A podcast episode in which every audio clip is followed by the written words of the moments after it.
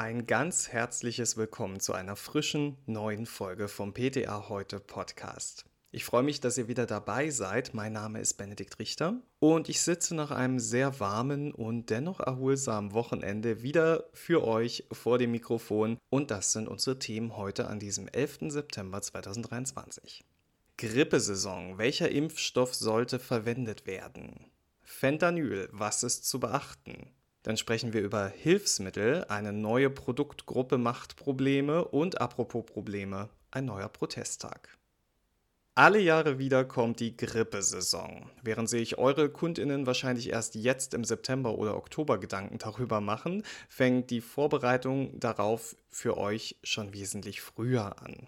Den Bedarf an Impfstoff berechnen, Bestellung der Arztpraxen abarbeiten und Impfstoffe bestellen.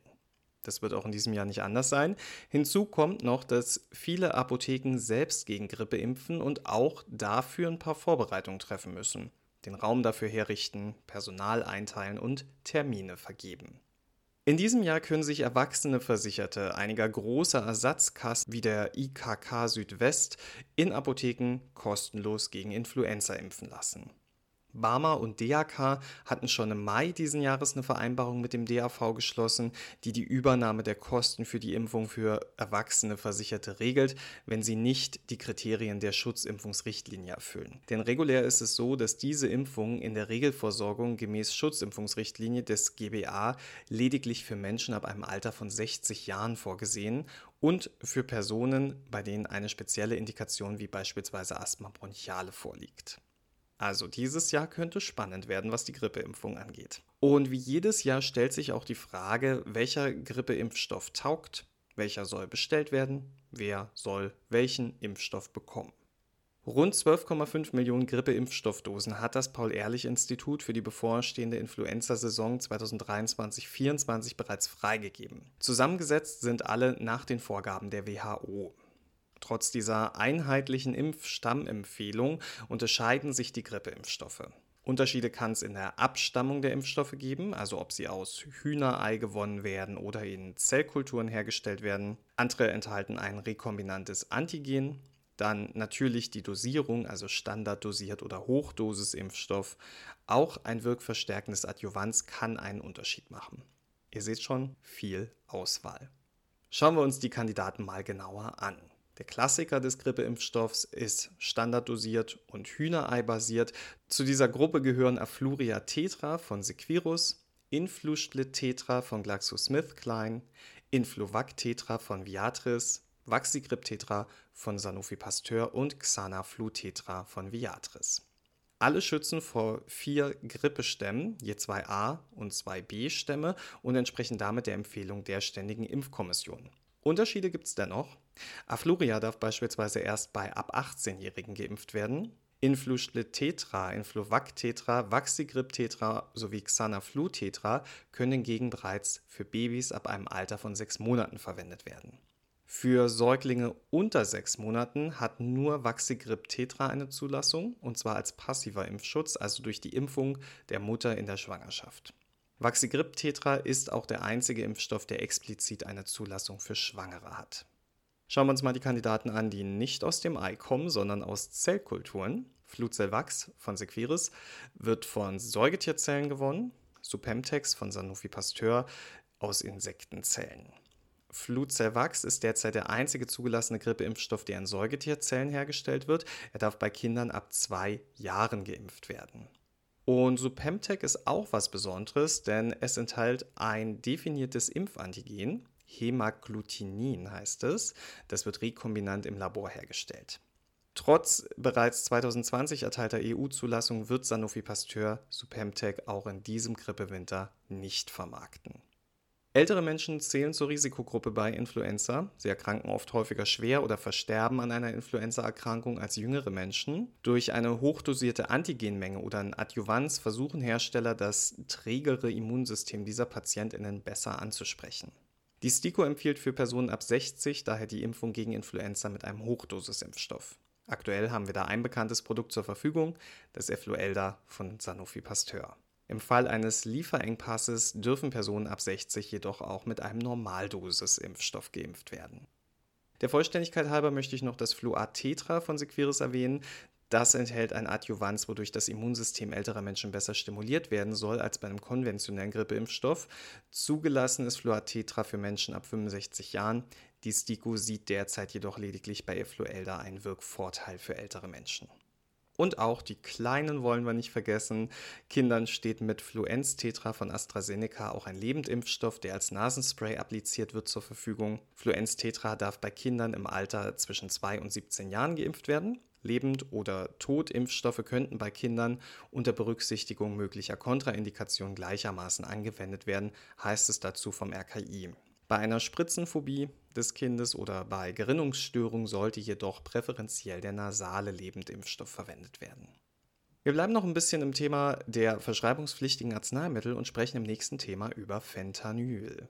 Auf der Verpackung von fentanylhaltigen transdermalen Pflastern soll ein Warnhinweis vor der versehentlichen Anwendung schützen. Was hat es damit auf sich?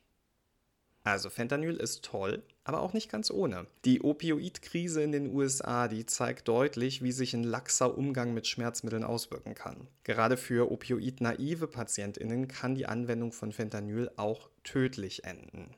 Um die Sicherheit von Fentanylpflastern zu erhöhen, hat der Pharmakovigilanzausschuss der Europäischen Arzneimittelbehörde Ende letzten Jahres empfohlen, auf der äußeren Verpackung und dem Pflasterbeutel einen neuen Warnhinweis aufzubringen. Der lautet dann, Versehentliche Anwendung oder Einnahme kann tödlich sein. Zudem sollten auch die Gebrauchs- und Fachinformationen um wichtige Hinweise ergänzt werden. So sollen vor Beginn der Behandlung leitliniengerecht nicht nur eine Behandlungsdauer und Behandlungsziele mit den PatientInnen besprochen werden, sondern auch ein Plan zur Beendigung der Therapie erstellt werden. Vor und während der Behandlung soll über das Risiko und die Anzeichen einer Opioid-Gebrauchsstörung aufgeklärt werden. Ja, schöne Idee, oder? Wie läuft's mit der Umsetzung? Hm, es gibt Verzögerungen. Ein roter Handbrief vom 1. September informiert, dass aufgrund bestehender Produktlaufzeiten, Produktionszeiten und logistischer Engpässe, speziell in der Papierindustrie, verläuft der Umstieg etappenweise. In den nächsten Monaten könnten sich also sowohl der alte als auch der neue Packungsstandard im Umlauf befinden. Und ihr wisst, was das heißt. Beratung in der Apotheke ist nötig. Zwar muss man sagen, ist Deutschland bislang von der US-amerikanischen Opioidkrise verschont geblieben, doch auch in Europa soll es laut offiziellen Angaben vermehrt zu Missbrauchsfällen, Falschanwendungen und Abhängigkeit im Zusammenhang mit Fentanylpflastern gekommen sein. Derzeit sei zwar kein weiterer Anstieg, aber auch keine Abnahme der Fälle zu beobachten. Der Rote Handbrief weist auch auf zehn Fallberichte aus den vergangenen fünf Jahren hin, in denen eine versehentliche Anwendung bei Säuglingen tödlich endete. Entsprechende tödliche Fälle seien auch bei Erwachsenen berichtet worden, besonders ältere Menschen sind da gefährdet. ApothekerInnen, ÄrztInnen und Pflegepersonal sollen gemäß Roter Handbrief PatientInnen dazu anhalten, die Pflaster richtig zu entsorgen. Weisen Sie Ihre Patienten darauf hin, dass es wichtig ist, gebrauchte Pflaster so zusammenzufalten, dass die Klebeflächen aufeinander haften. Die so vorbereiteten Pflaster können dann in den Originalbeutel gesteckt und anschließend sicher entsorgt werden, heißt es. Und auch wenn sie wieder mal nicht explizit erwähnt wurden, auch die PTA sollten dazu beraten. Apropos PTA im Apothekenalltag. Wie läuft die Hilfsmittelversorgung so bei euch? Macht's euch Spaß? Ja, blöde Frage wahrscheinlich. Also, ich kenne ein paar PTA-KollegInnen, die durchaus eine große Liebe für Hilfsmittel hegen. Ich gehöre nicht dazu, viele andere KollegInnen auch nicht, aber wir müssen es ja machen. Also Zähne zusammenbeißen und los geht's. Seit 1. Juni 2023 hat der GKV-Spitzenverband eine neue Produktgruppe in das Hilfsmittelverzeichnis eingeführt. PG30, die umfasst jetzt Hilfsmittel zum Glukosemanagement. Darunter fallen auch Hilfsmittel, die zuvor in den Produktgruppen 03, das waren die Applikationshilfen, oder in der Produktgruppe 21, das waren die Messgeräte für Körperzustände und Funktionen zugeordnet waren. Wie der Apothekerverband Schleswig-Holstein in einem Rundschreiben mitteilt, habe die Abdata den Deutschen Apothekerverband darüber informiert, dass zum 1. September insgesamt rund 2900 Pharmazentralnummern eine neue Abrechnungsnummer erhalten. Der Grund dafür ist, dass sie jetzt der Produktgruppe 30 zuzuordnen seien. Das bedeutet beispielsweise für die Versorgung mit Lanzetten zur Insulintherapie, die Lanzetten werden nun je nach Einsatzgebiet unterschieden, schreibt der Apothekerverband. Je nachdem, ob sie für die Überwachung der Blutgerinnung oder für die Insulintherapie zum Einsatz kommen sollen. Da es sich hierbei teilweise um eine Umwidmung und parallel dazu Neuschaffung handelt, ergibt sich daraus das Erfordernis zur Anpassung aller Hilfsmittelverträge, erläutert der Verband. Ja, während die Betriebskrankenkassen und die Knappschaft die neue Produktgruppe bereits in ihre Hilfsmittelverträge aufgenommen hätten, sollen andere Kassen wie die DAK, die IKK Klassik, die IKK Innovationskasse und AOK Nordost das Fortgelten der aktuellen Regelungen der Preisgruppe 03 und 21 auch für die neue PG 30 akzeptiert haben. Gut, Antworten von der Techniker Krankenkasse, der Barmer und der KKH stehen noch aus. Für diese Krankenkassen sind offenbar seit dem 1. September 2023 keine Preisberechnungen für zum Beispiel Pennkanülen und Lanzetten zur Insulintherapie in der Warenwirtschaft hinterlegt.